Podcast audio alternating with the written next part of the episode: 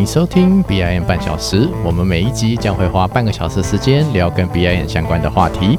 本节目内容由 SGS Vercon 制作，我是这个节目的主持人 Jason。如果对 BIN 对数位建模有兴趣的朋友，欢迎来我们的脸书粉丝团，一起来讨论更多 BIN 的可能。Now let's enjoy the podcast now。欢迎收听 BIN 半小时。我们每一集都会花半个小时的时间介绍跟 BIN 相关的话题。那今天我们要介绍的内容呢，是跟机电相关的话题。那机电这个东西，吼，对于我这个做土木的人来说呢，是一个很新鲜的事情。因为毕竟我不太懂啊，所以要找一个很厉害的来宾来跟大家介绍 BIN 跟机电要怎么样一起合作，应要怎么样一起结合。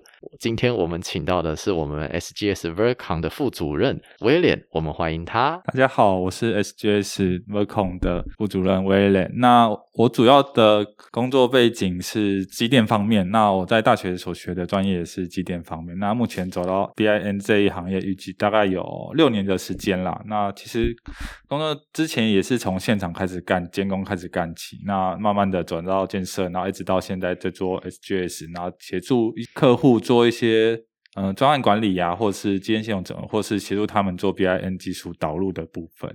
嗯，对，我们讲到机电系统整合这六个字，对于我们做土木人来说，感觉就很厉害了。没有没有，术业有专攻，术业有专攻，真的真的。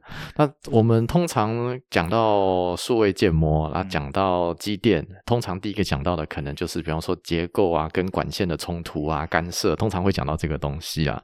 但其实机电其实蛮大的，也包括像是什么水箱啊、泵浦啊、消防设备啊、五大管线，其实都算是机电的范畴。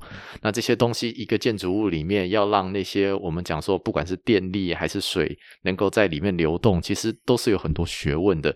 那这些机电的东西呢，所以就是其实反而是比钢筋模板混凝土更让人亲切的东西。对，那也也单价也比较好一点。对，不过呢，就是说，其实，在建造的过程中，因为还是要以结构为主，所以机电跟结构常常在打架。那以威廉自己的经验来说，你自己接触过哪些跟机电相关的东西呢？嗯，一般来说，我们讨论到机电系统，不外乎就是五大管线嘛，就是消防，然后给排水，然后强弱电，然后有一些可能是有呃瓦斯系统啊，或是有它自己的独特的系统。好，那呃，以我目前自己已经接过的专案，因为我从现场开始，一般来说，现场的机电工程师就是什么都要看啦。好，那什么都要看，那其实也就是从做中学，然后也是错中学啦。说实在的，我们付出了蛮多的时间成本在学习，然后犯错，然后修正这件事上面。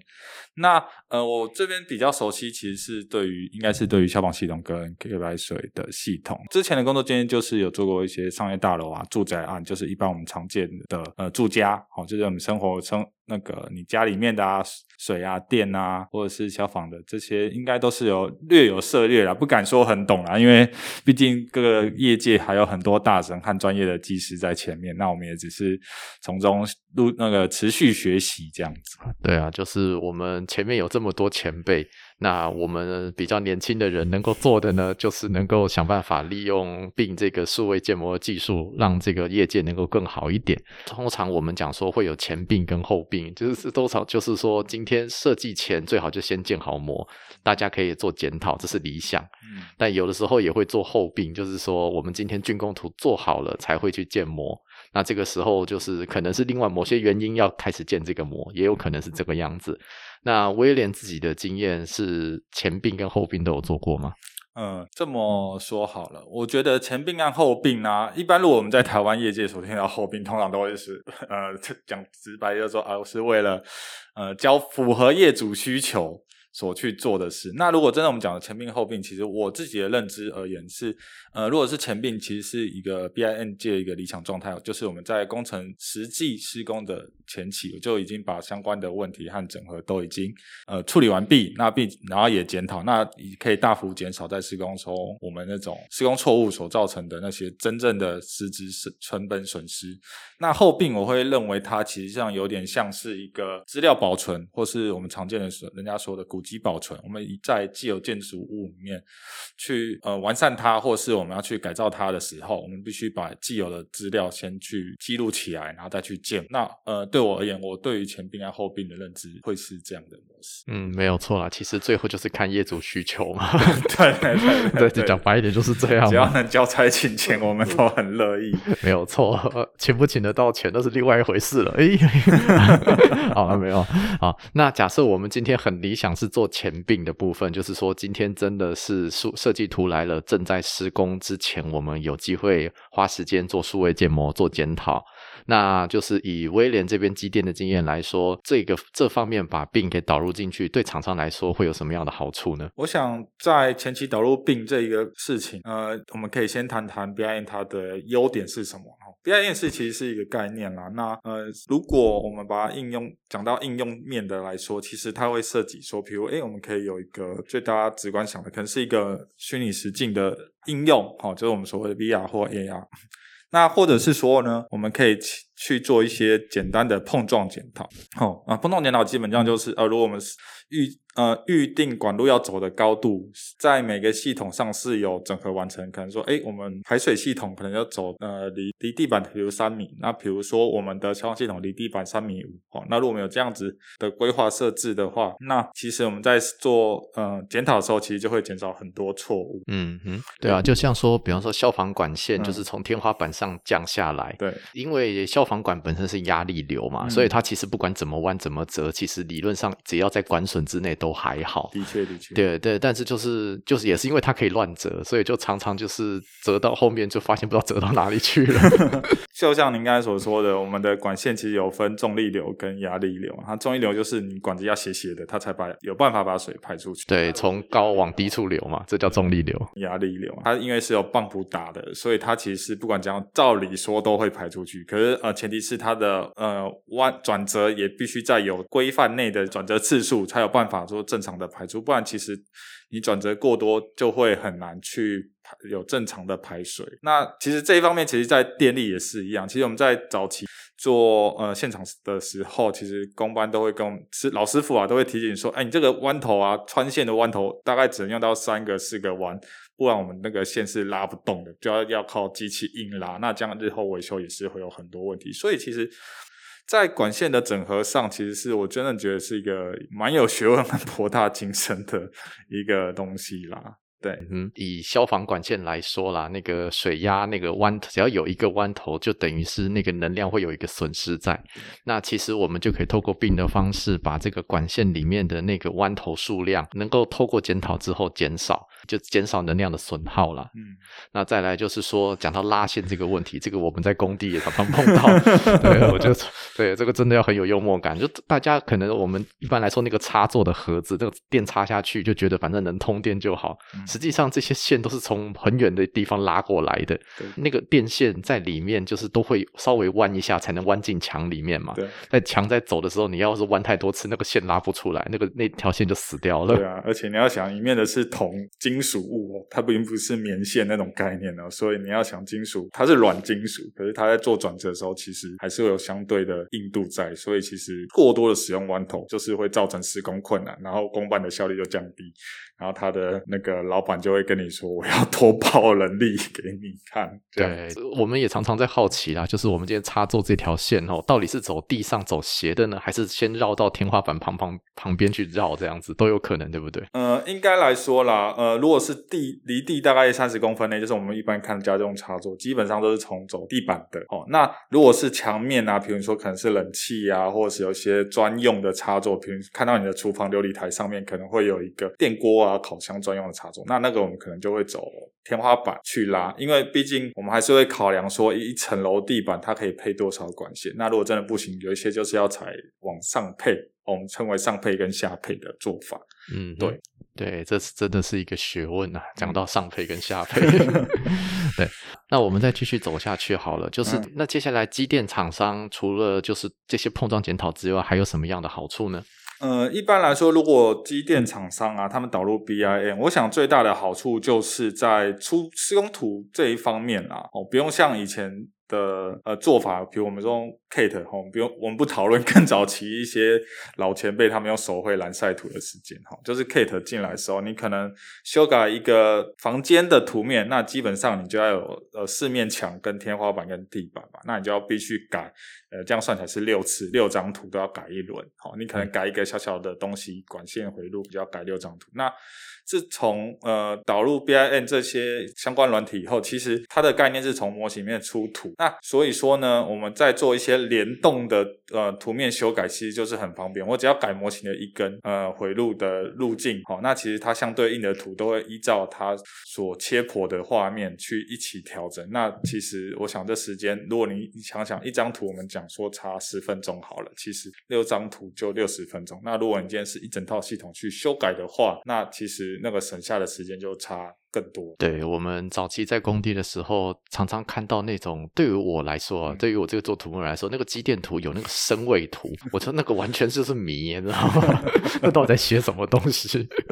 对啊，那都做最后都觉得不好啦，就丢给机电的，就这样子了。啊，术业有专攻，对对对，术业有专攻，对对。不过那个身位图，其实就是如果真的就是能够弄到连我们完全不是机电人都看得懂，都知道问题在哪里的话，其实对于工地现场。帮助是蛮大的，对，就是我想应该是这么说好了。其实，在做机电系统，它有分蛮多。套图，那基本就像你刚才所说的身位图嘛，它是一个架构性的。那再来就是呃各方面的平面剖面图哈，那就是一个楼层或是各工班的需求去切剖。所以呃在修改图面上，又因为机电系统又牵涉太呃，应该说它细分下去有很多的子系统。所以说，如果我们要一张图一张图去修改，我相信那真的是非常耗时，而且其实还有一个另外的考量点，就是你容易会有版本落差，因为其实。在机电做现场修改的时候是非常的及时和迅速的要求，因为有些问题可能是他快施工那时候才发现，那你那时候要去改，比如改不要多好了，改十张图，那你可能都没有时间去改完它，那你很可能就只改其中的一两张关键图，嗯，然后就交给师傅去施工。那如果剩下的你又刚好忘记改，那就会变成有一种叫做版我们常见的叫版本落差，然后就会回头检讨说这份图到底是谁给劳那个师傅的？为什么呃 A 工？工班做 A，B 工班又做 B，到底你的图是 A 还是问题产生？嗯，这个问题哈，我觉得，我觉得就是做工地要很有幽默感。对，我就上班第一天，长官问我说：“哎。”你知道来做土木需要什么吗？来做工程需要知道什么吗？我需要认真负责吗？不是需要幽默感，需要把你的心打开，真的。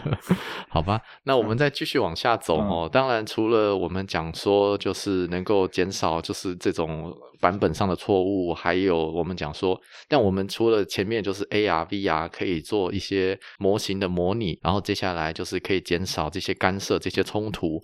那你觉得对于机电厂商来说，导入 BIM 还有什么样的帮助呢？嗯，其实还有一点刚才没有提到，其实就是在数量的计算方面啦。那因为 iN 它的模型有点像，我通常都用乐高积木来形容它。那你到底用了多少，比如四格的方块，你多要用用了多少，比如八格的方块，它其实就它是直接导入计算的。那如果在我们早期用 K 的时代，我必须说。可能我对 Kate 没那么熟悉，但就是一张图一张图去点它的图例到底多少，然后它的管那条线到底多长。哦，那我知道 K 的后期有一些呃辅助程式可以去帮忙量这一些，可是它毕竟还是可能一张一张的图纸去计算，那你的加总还是要自己去做。那在透过 BI 的相关软体在做计算的时候，它其实内建就有一些明细表功能去。做数量的导出，那你也可以去帮他做一些备注，或应该说注记啦。比如说，哎，这些管子是属于一楼的哦。比如说，这些的阀件是属于某系统的，那它就有一些筛选的功能去协助导出。那这些对我们做机电在做物料管理的时候，其实是非常有帮助的。那我知道现在业界有一些比较呃走在前面的。呃，厂厂房的一些工程师，他们会去讨论去做预制预组的部分啦。那这一方面，其实在跟一些物料管理上面，我觉得是可以节大大的节省它的那个工料损耗的成本，这样子。这个预制预煮这件事情哦，我感觉听起来蛮厉害的，因为我们做土木的人可能会知道是说，哎，那个什么可能会有什么排水沟啊，或者是那种什么沟盖板啊，那些旁边那个混凝土做，那个可能是预制品，预制厂做好送过来的，那只要买下去就好了。那机电相信也会有预制品啊，不过这些预制品是因为工地现场太多的问题，所以可能也比较难推行，对不对？呃，应我会这么说啦，就是因为通常机电像我们说的，它有太多系统，那很多系统有时候会分包哦，分包。所谓分包就是哦，空调的可能是给空调的厂家做，消防给消防厂家做，然后给排水给给排水厂家做。那对于有那么多。厂商要在同一个楼层或是同一个时段里面去进行工作，那其实就非常考验工程师和管理人员的能力和协调的方向。好，那所以如果要在这些工班中里面，你们又要求说我们要做到预知预组，其实我觉得是。讲白，我觉得会增加管理风险，可是可以减少工料成本，好，所以我觉得有一失必有一得。那可是这个失和得之间，就是在不断持续进步，去降低你的原本会出现的风险，那去可以减少你的施工成本。那这个就本来就是一个工程会陆续前进的一个趋势。对，对我们讲说，就是愿意愿不愿意担责。跟能够付要付出多少成本，其实这是个需要平衡的过程啊。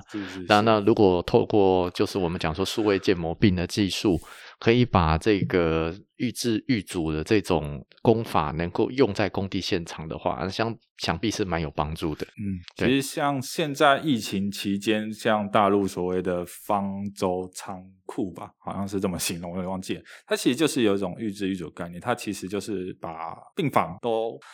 呃，做成模组化，然后它的相关的配线也先配好，那只留一些像呃出口端的电源总接线盒，或者是给排水的总进出口，那最后只要把它吊装到对应的位置以后，接上它那个总开关、总出水口、总排水口，其实就可以马上就盖好它要的。呃，病房在时间上可以省下蛮多的部分。对，好，那那我们接下来聊聊软体的问题哈。你觉得有哪些软体可以搭配使用呢？呃，在机电部分的话，我想呃，在业界的大家应该最常用是 Kate 嘛，然后再来会有一个 Revit，好，这是我想现在目前大学生的课程里面都已经有编排这堂课程。那做检讨方面，基本上我们目前还是采用 Naviswork 为主。哦，那如果有一些呃商务，嗯，应该说有一些其他的图面需求，比如说我们有一些的 ISO 图哦，那我们可能就可以采用 Plan 3D 的方式去做。那其实，在我们自己 SGS 内部。或者是我们在业界所听到，其实有一些自主开发的部分，哈，比如 Revit 它会内建有一个 Dynamo 的呃自动化程式应用，那可以大家它的基本语言是 Python 嘛，那大家会利用相对应的节点去做一些自动化的呃开发，哦，或者是其实业界台湾有一些嗯前辈神人，他也是有自己做一些 API 提供给。大家去免费使用，或者是其如果大家有用那个 Autodisk 的 API 的网站，它其实里面也蛮多很好用的软体，可是有一些是收费的，有一些是免费啊，有一些的费用可能相对于高。那那个就可以依照自己在工作上的评估去使用。那可能那边的缺点就是你没有办法去做变更啦。不过就我自己使用的经历而言，里面其实已经有蛮多可以加速你工作的一些辅助程式，哦，比如说哎自动生成楼板啊，或者是自动帮你去捞一些你可能要花很久时间才捞出来的资料，这样子。嗯，对，讲到 Dynamo 这件事情哦，我一直觉得很厉害。对，它虽然是以 Python 为基底嘛，然后我看到人家。Dynamo 做出来到底是干什么？它就是说，呃，今天管线要从 A 点走到 B 点，那中间有一堆梁，它会自动去判断说，诶，哪些梁可以穿，可以哪些梁不可以穿，有一套规则。因为那个规则是，就是我们讲说标准图上是已经有的，它就可以透过这一套规则写成一层程式之后。就可以让很快的拉出这些管线，我觉得这是 Dynamo 的一个小小的应用，而且我觉得蛮厉害的。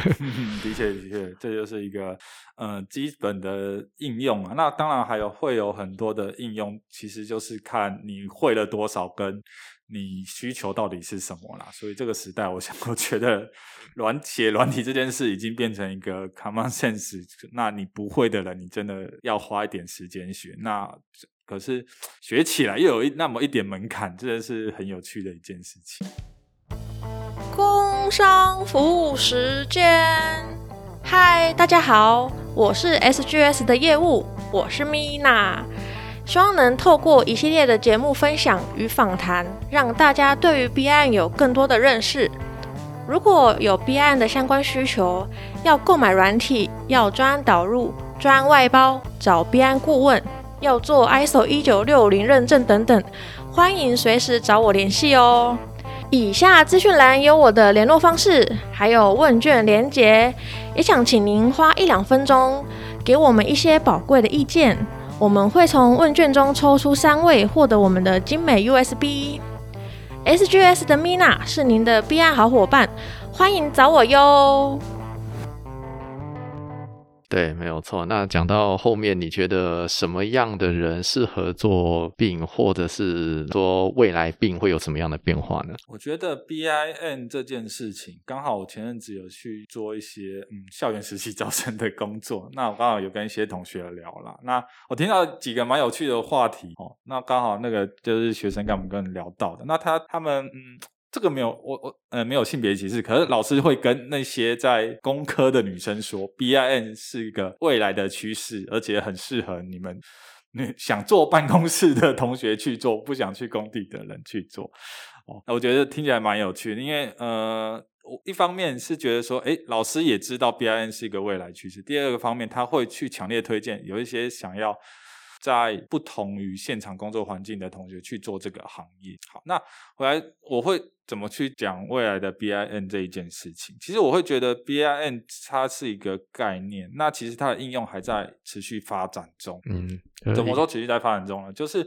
其实网络这个东西影响了，刚好我们这个时代，我是大概一一九八八叉年出生的，我们经历过了网络从数据机某店每天哔哔哔的连接速度，到现在手机开的就是 WiFi 行动网络这种速度的差异，我相信未来会更快。那这个带来给我们什么影响？其实就是一个跨界合作已经，呃，应该说无国界这件事情已经产生了，然后。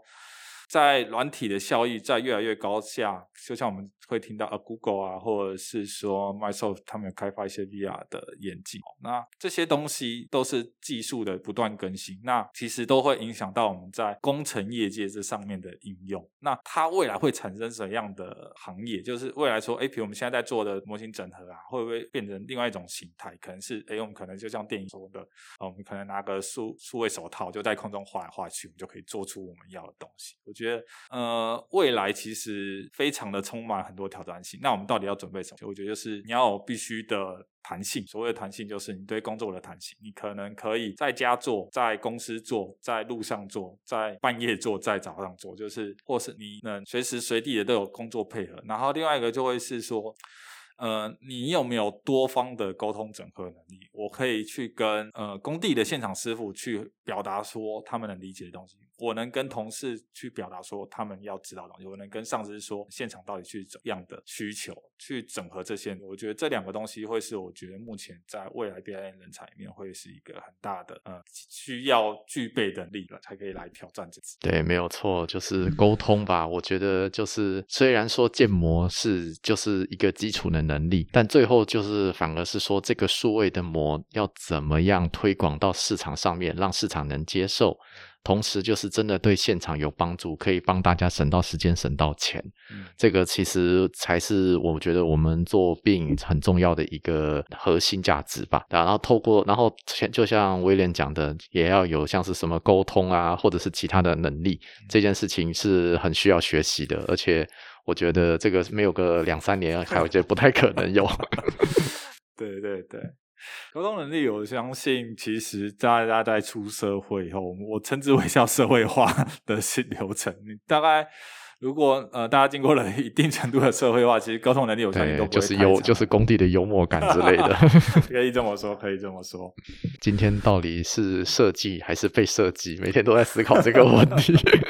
关系，我觉得只要能准时领薪水就好了。好了，我们我们先从我们先从最基本的开始吧。真的，真的，真的。那我们现在手头上有哪些案子？或许对威廉来说是觉得蛮有趣的呢？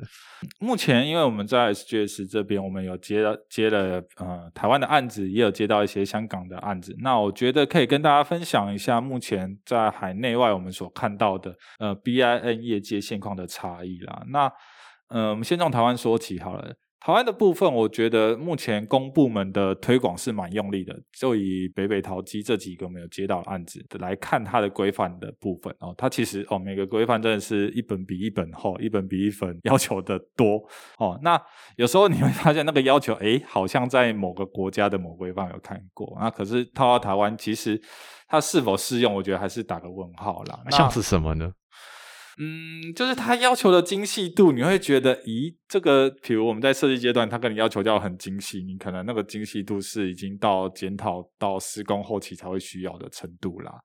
对，那你现在花这么多时间去科模型，我们称之为科模型，而就没有去把它的重点去说，哎，我们这个阶段其实应该先去检讨说，哎，高层够不够这件事情，或是比如说我们进出动线够不够这件事情。那大问题先解决了，再来检讨那个两寸的线到底该怎么处理之类的。那有时候是那个业主想要看到漂漂亮亮这件事情，哇，那个这件事真的是见仁见智了。那有时候真的是需要花费一番心力去沟通，不然有时候真。的哇，我们这样磕下去，那个人力成本真的是已经都在前期就消耗掉了。对于市场来说，也是需要学习的过程啊。这是台湾的经验，那国外的有什么有趣的经验呢？嗯，比如说，我觉得我们现在接触最多其实是香港的一些政府案子。哦，那香港的其实我觉得他们在制定流程上其实已经有蛮明确的一个标准在。那他们的要求也，我我必须老实讲了，比台湾要求的高蛮多的。所以其实我们内部的同仁在第一次接触做香港专案的时候，基本上都是哇哇叫。可是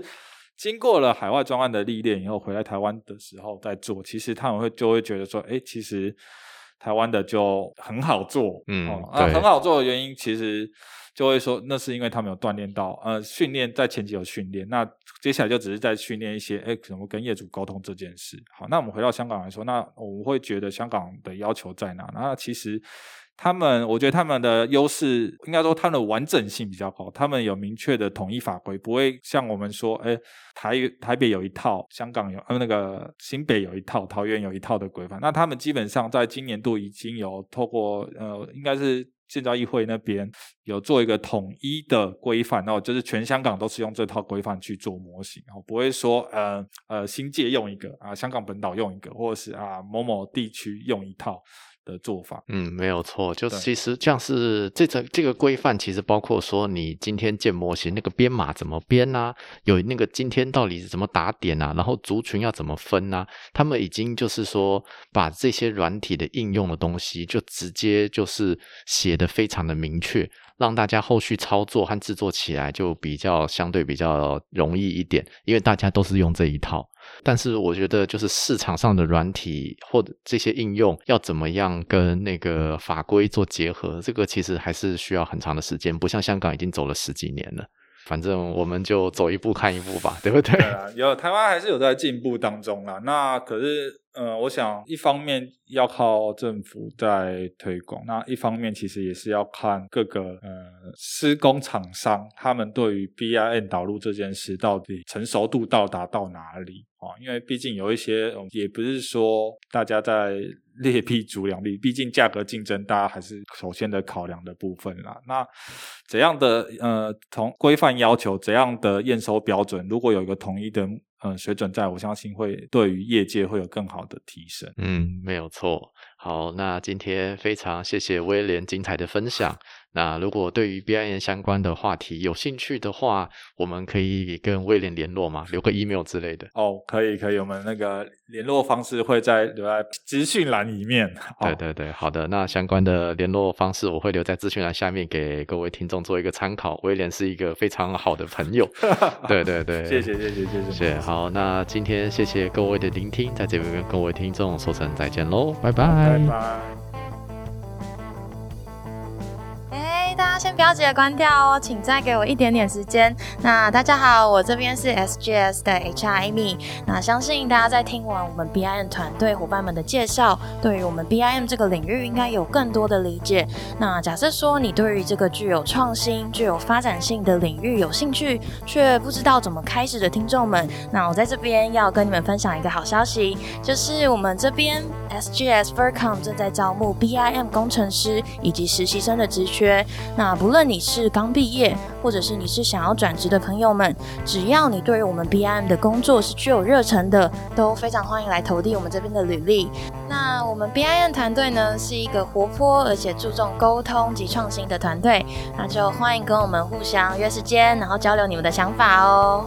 在资讯栏底下都有放我们人才招募相关的一些连接跟资料，那就欢迎大家加入我们 BIM 的大家庭喽。